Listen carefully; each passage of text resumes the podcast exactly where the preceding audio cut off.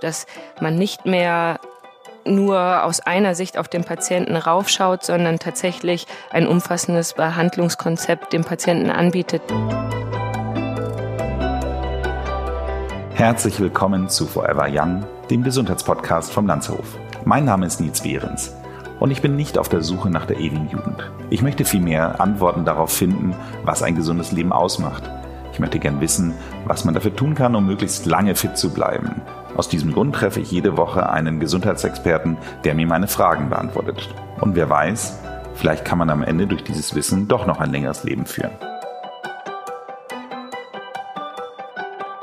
Hallo und herzlich willkommen. Ich sitze hier heute in Hamburg bei Birte Germann, der leitenden Physiotherapeutin vom Landsmedikum und die leitende Physiotherapeutin auch der jetzt neuerdings Erstligamannschaft der Hamburg Towers, dem Basketballteam. Die zurzeit einzige Erstligamannschaft, die wir in Hamburg haben, zumindest in diesen großen Gruppensportarten. Und herzlich willkommen. Hallo Birte. Hallo Nils, vielen, vielen Dank. Liebe Birte, ich möchte dir als Physiotherapeut eine vielleicht für dich relativ einfache Frage stellen. Was ist genau Physiotherapie? Warum? Weil ich glaube, wenn ich jetzt hier rausgehe in Hamburg auf den Gänsemarkt und 20 Leute frage, kriege ich wahrscheinlich 20 unterschiedliche Antworten. Von der Knetmaus über äh, Massage bis hin zu, keine Ahnung, äh, Fango-Packung äh, wird wahrscheinlich alles Mögliche dabei sein. Deswegen, ja, würde mich deine Experten Antwort hierzu sehr interessieren. Ja, das ist eigentlich witzig, dass du das als einfache Frage betitelst. Ich würde gar nicht sagen, dass das so eine einfache Frage ist, weil Physiotherapie je nach Beschwerdebild tatsächlich völlig unterschiedlich aussieht. Ob man jetzt mit akuten Sportverletzungen kommt, ist es eine ganz andere Behandlung, als wenn man eventuell mit Schwindel kommt oder Wirbelsäulenproblematiken. Im Grunde genommen kann man sagen, dass Physiotherapie den Genesungsprozess begleitet und aktive und passive Maßnahmen da im Vordergrund stehen und man den Patienten bei seiner Genesung unterstützt. Okay, das verstehe ich. Das heißt also, wenn ich jetzt zum Beispiel mit der größten deutschen Volkskrankheit zu dir komme, ich hab Rücken, ne? So ist das dann so, dass ähm, du mir dann bei den Rückenschmerzen hilfst. Kann ich mir das so vorstellen? Genau, ich versuche im Endeffekt erstmal zu untersuchen, woher die Rückenschmerzen kommen weil die können ja ganz viele unterschiedliche Ursachen haben. Und das ist im Endeffekt auch der gute Physiotherapeut von heute, der ganz genau und strukturiert guckt und nachprüft, woher die Problematiken kommen können. Und dazu gehört jetzt nicht nur der Körper, sondern eventuell auch der berufliche Alltag, wie ist überhaupt die Sitzposition, die Arbeitsplatzeinrichtung, welche körperliche Belastung hat überhaupt ein Patient, der mit Rückenschmerzen zu uns kommt. Okay, ich verstehe. Wenn ich jetzt äh, sage, ich gehe zur Physiotherapie, um ein Leiden zu beseitigen, was muss ich denn einrechnen? Kann man so sagen, durchschnittlich sieht man dich einmal, fünfmal, fünfzigmal? Also das ist natürlich auch völlig abhängig, wie lange man im Endeffekt schon darunter leidet. Also kommst du zu mir und hast dir vielleicht heute ganz akut den Rücken verhoben, also sprich ein akuter Hexenschuss, dann wird die Behandlungszeit natürlich oder die gesamte Therapie viel kürzer sein, als wenn jetzt jemand zu uns kommt, der vielleicht schon seit drei bis sechs Monaten an Rückenschmerzen leidet und eventuell auch schon mehrere Therapieanläufe gestartet hat und nicht so richtig gefruchtet hat. Also kann man tatsächlich da gar nicht ganz klassisch sagen, sechsmal Physiotherapie reicht, sondern es ist abhängig von dem, worunter man, worunter man überhaupt leidet. Es ist ganz interessant. Ich habe die Frage natürlich äh, versucht schon im Vorwege über, äh, wie man es heutzutage macht, über Wikipedia zu beantworten. Und da habe ich eine Formulierung gefunden, über die ich so ein bisschen gestolpert bin. Physiotherapie oder der Physiotherapeut ist kein Heilberuf, sondern ein Gesundheitsfachberuf. Das klingt natürlich schon jetzt mal nach einer hohen Expertise. Äh, was, was, äh, was für eine Ausbildung hast du denn zum Beispiel? Also ich habe noch die ganz klassische Ausbildung, die dauert drei Jahre und die ist aufgeteilt in theoretische und praxisorientierte Inhalte. Und in den drei Jahren war es bei uns so, dass wir das erste Jahr nur Theo, also nur Theorie oder ähm, die praktischen Teile an seinen Mitschülern, sage ich mal, geübt hat und ähm, ab dem zweiten Ausbildungsjahr, die Ausbildung geht drei Jahre, ist, war man dann tatsächlich in der Praxis, sprich man hat an echten Patienten gearbeitet und ähm, hat mehrere Praktika durchlaufen. Am Ende der Ausbildung steht ein Examen und mittlerweile ist aber sehr, sehr viel Bewegung in der Physiotherapie, sprich die Akademisierung wird immer mehr angestrebt. Und heutzutage ist es fast schon üblich, dass es ein duales Studium in der Physiotherapie absolviert wird. Das ist ja interessant. Das heißt also, es gibt tatsächlich jetzt einen, wenn du so willst, Uni-Campus für Physiotherapeuten? Mhm, genau, richtig, ja. Okay, und da sitzt man ganz normal, auch wie ein normaler Student in Hörsälen? Ja, und Deutschland ist tatsächlich da immer noch ein bisschen hinterher. In jedem anderen europäischen Ausland und vor allen Dingen auch in Amerika ist es schon sehr, sehr lange ein akademisierter Studiengang. So. Das sagt man so. genau. Ähm, also sprich drei bis fünf Jahre, dass man seinen Bachelor oder seinen Master als Abschluss dann hat. Ähm, nur Deutschland war da immer noch hinterher. Man kann da auch gar nicht genau wirklich sagen, was besser oder was schlechter ist, weil in Deutschland ist natürlich sehr viel mehr Praxisanteil dabei und nicht so theoretisch wie jetzt ein durchstrukturierter Studiengang, sondern bei, die Praxisanteile sind bei uns höher und das ist ja schließlich auch immer noch unser Handwerk, unsere Hände und mit unseren Händen zu heilen oder zu unterstützen.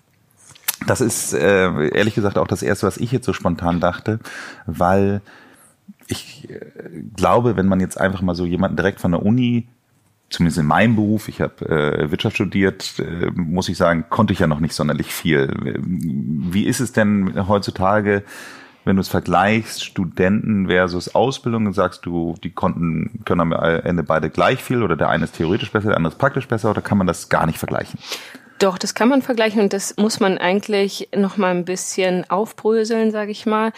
Ähm, man hat im Endeffekt, wenn man jetzt, egal ob man eine Ausbildung als Physiotherapeut absolviert hat oder ein Studium absolviert hat oder beendet hat oder abgeschlossen hat, eigentlich nur einen roten Leitfaden. Man kann ein bisschen Anatomie, gehört zu den Voraussetzungen, damit man sich am Körper auskennt. Ähm, aber das richtige Fachwissen eignet man sich immer noch als Physiotherapeut in Fortbildungen an. Und je länger man äh, oder je mehr Berufserfahrung man natürlich hat, desto mehr lernt man natürlich auch, egal ob es jetzt von Kollegen ist oder ähm, Try and Error mit Patienten oder tatsächlich durch Fortbildung allgemein. Ich würde sagen, dass die Akademisierung sehr, sehr wichtig ist, weil wir uns ja immer mehr auch ähm, ähm, der interdisziplinären Zusammenarbeit auch mit Ärzten oder anderen Gesundheitsberufen annähern. Und da ist es natürlich auch wichtig, dass man auf einem Niveau miteinander reden kann. Das ist wirklich interessant, dass du das ansprichst. Ich bin relativ viel in London im Augenblick und da ist es tatsächlich so, dass es schon durchaus üblich ist, dass der Patient, wenn er ein Problem, äh, was mit den Muskeln oder mit dem Skelett zu tun hat, dann geht er üblicherweise gar nicht mehr zum Orthopäden, wie es in Deutschland noch mehr übrig ist, sondern geht dann schon sehr häufig direkt zum Physiotherapeuten. Genau, das ist der, da sprichst du vom First Contact oder vom Genau, vom First Contact genau. und das würde ich sagen, ist ja hier noch nicht ganz so mhm. etabliert. Ändert sich das und findest du das gut? Genau, also der Erstkontakt ist etwas, was wir Physiotherapeuten definitiv anstreben. Ich finde das super. Da gehört natürlich auch mit dazu, dass es in der Verantwortung des Physiotherapeuten liegt, ähm, Problematiken gut zu erkennen und eventuelle weitere Diagnostikprozedere dann auch anzustreben, sprich den Patienten ähm, in bestimmte MRT oder ähm, weitere Blutdiagnostiken, wie auch immer, ähm, weiter zu verweisen. Mhm. Das heißt aber im Grunde genommen eigentlich, äh, ich hatte es tatsächlich mal bei mir, schon ein paar Jahre her, aber da war ich erst äh, bei einem Orthopäden, da bin ich anschließend auf einen Physiotherapeuten verwiesen worden und der Physiotherapeut hat dann erstmal gesagt, die Diagnostik vom Orthopäden wäre völlig falsch. Ich muss ganz ehrlich sagen, da war der Handlungs der Behandlungserfolg jetzt ehrlich gesagt ein bisschen gefährdet, weil ich natürlich diese kognitiven Dissonanzen bei mir im Kopf hatte und die ganze Zeit dachte, hm, wer hat jetzt recht, der. Arzt mhm. oder der Physiotherapeut? Ja, da sprichst du eigentlich einen ganz interessanten Punkt an, weil genau das gehört ja auch mit dazu, dass man im Endeffekt den Patienten da abholen muss, wo er ist und erstmal ist das Wichtigste natürlich dem Patienten Sicherheit zu geben. Man kann natürlich als Therapeut oder als Physiotherapeut andere Behandlungskonzepte in Frage stellen, aber das Wichtige ist natürlich, wie man das dem Patienten vermittelt und ähm, dass man dem Patienten erstmal ein gutes Gefühl gibt, dass er gut aufgehoben ist und alles dafür getan wird, dass er gesund wird. Mhm. Okay. Ihr arbeitet ja hier auch alle unter einem Dach zusammen. Äh, ist es dann tatsächlich so, dass wenn du das Gefühl hast, dass auch einer unserer Ärzte hier eine Fehldiagnostik gemacht hat, äh, dann wirst du es wahrscheinlich nicht beim Patienten ansprechen, sondern erst beim Arzt? Oder, oder wie funktioniert das?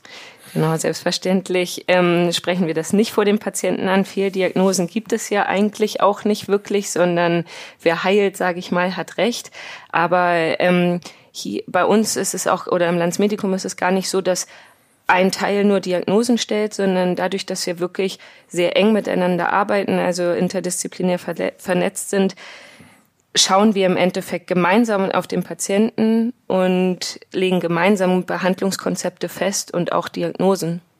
Und da ist halt ein enger Austausch, wenn sich jemand oder sagen wir mal wir haben die Möglichkeit, wir Physiotherapeuten, die Ärzte auch von unserer Meinung zu überzeugen und die sind da sehr offen für, dass wir gemeinsam auf einen Nenner kommen. Also der Halbgott in Weiß ist auch offen für Beratung. Welchen Halbgott meinst du jetzt genau? Grundsätzlich Aber ist ja selbstverständlich, die ja. Titulierung der Ärzte. schon. Ausgezeichnet.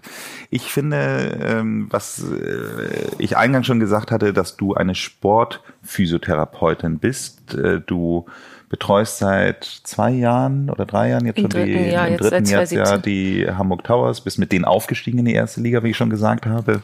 Und äh, was kann ich mir so vorstellen, wie sieht da so ein, so ein Alltag aus? Also Genau, du hattest ganz am Anfang, ich glaube, das war dein Eingangssatz, hattest du vom Knetmäuschen oder Turnmäuschen gesprochen. Und der, ähm, vom Knethasen sind wir Physiotherapeuten zum Glück ziemlich weit weg mittlerweile. Ähm, also es geht tatsächlich als Sportphysiotherapeut, wenn man eine Mannschaft betreut, nicht mehr darum, nur noch die Sportler zu massieren, sondern es werden viel mehr Anforderungen an den Physiotherapeuten gestellt. Es geht einmal natürlich darum, wenn sich jetzt Sportler noch verletzen, dass ein, ein ganz ähm, zeitlich schneller ähm, schnelle Therapie eintritt. Das fängt schon mit dem Diagnostikprozedere an. Wenn sich ein Sportler verletzt, versucht man natürlich so schnell es geht, einen MRT-Termin zu bekommen, damit man überhaupt erstmal eine Diagnose festlegen kann. Und als Sportphysiotherapeut bist du wenn du ein Team oder einen Sportler betreust, dafür verantwortlich, dass da ein reibungsloser Ablauf ähm, stattfindet. Also sprich, der Arzt wird kontaktiert und das ganze Diagnostikprozedere angeschoben. Dann geht es natürlich erstmal um die Reha darum, dass man den den Sportler wieder zur Return to Competition oder zum Return to Sport überhaupt zurückbringt. Aber zu den Aufgaben de, eines Sportphysiotherapeuten gehört auch viel mehr, zum Beispiel Präventionskonzepte erarbeiten oder allgemein überhaupt den Sportler so zu betreuen, dass er sich gar nicht erst verletzt, im besten Falle. Zusätzlich gehören auch interdisziplinäres Arbeiten wie Ernährungskonzepte zum Beispiel oder natürlich auch Verletztenstatistiken, wo dann eventuell auch Trainingssteuerung ein Thema mitspielt, dass man mit den Coaches und dem Athletiktrainer ganz eng in Verbindung steht und man an dem Trainingsprogramm eventuell auch noch feiern kann. Feiern? Feilen kann. Sehr Feilen. hübsch. Feiern kann man Feilen auch. kann. Feiern kann man, wenn man in die erste Liga aufsteigt, würde ich sagen. Genau, das haben wir auch ordentlich. Sehr gut, sehr gut. Ich finde das äh, wirklich hochspannend. Äh, Für mich ist ja die Frage, wenn äh, jemand wie du für so Profisportler zuständig ist, was habe ich als Endkunde, Patient, wie auch immer dann davon? Also der Profisportler wird ja im Endeffekt ganz umfassend betreut. Also natürlich ist der Körper eines Profisportlers deren Kapital und der Körper muss funktionieren. Aber so wie ein Sp Profisportler betreut wird, sollte auch die Zukunft im Gesundheitssystem ähm, für ganz allgemeine Patienten im Endeffekt gelten. Also dass man nicht mehr nur aus einer Sicht auf den Patienten raufschaut, sondern tatsächlich ein umfassendes Behandlungskonzept dem Patienten anbietet. Das beginnt mit ähm, Schlaf-Wach-Rhythmus oder mit einem Ernährungskonzept oder dass man ähm, das Blutbild ist genauso wichtig wie eine MRT oder Röntgendiagnostik im Endeffekt. Okay.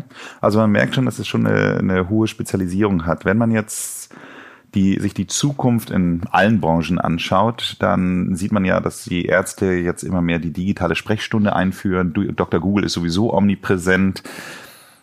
Gibt es auch eine Digitalisierung im Bereich der Physiotherapeuten? Also die Digitalisierung tritt natürlich auch in der Physiotherapie immer mehr in den Vordergrund. Das kann man sich so vorstellen, dass der Patient ein digitales Eigenübungsprogramm mitbekommt von dem Therapeuten und man dem Patienten im Endeffekt viel besser monitoren kann. Der Patient führt das Eigenübungsprogramm durch und man kann gewisse Schwerpunkte festlegen, ob es dem Patienten besser geht oder schlechter geht, ob das Eigenübungsprogramm die richtige Intensität hat, vielleicht zu einfach ist oder eventuell auch zu schwer ist. Digitalisierung ist auch für uns ein sehr, sehr großes Thema, jedoch dadurch, dass wir mit den Händen arbeiten und auch mit unseren Händen im Endeffekt heilen können, wird meiner Meinung nach die 1 zu 1 Betreuung in Bezug auf den Physiotherapeuten niemals ganz verloren gehen. Okay, ausgezeichnet. Vielen Dank, das war sehr interessant. Ich habe äh, ehrlich gesagt auch persönlich sehr viel dazugelernt. Und äh, ja, vielen Dank und ich hoffe, wir hören uns bald mal wieder. Ja, das hoffe ich auch. Mir hat es auch viel Spaß gemacht mit dir. Bist du denn selber auch schon mal in einer Behandlung beim Physiotherapeuten gewesen? Ja, tatsächlich kann ich ein Lied davon singen. Aufgrund von meiner sportlichen Vergangenheit hatte ich leider eine sehr schwere Knieverletzung und stand da tatsächlich mit dem Physiotherapeuten im täglichen Kontakt. Also weiß ich, was, ich, was es bedeutet, ähm, Schweißperlen vom Reha-Training auf der Stirn stehen zu haben.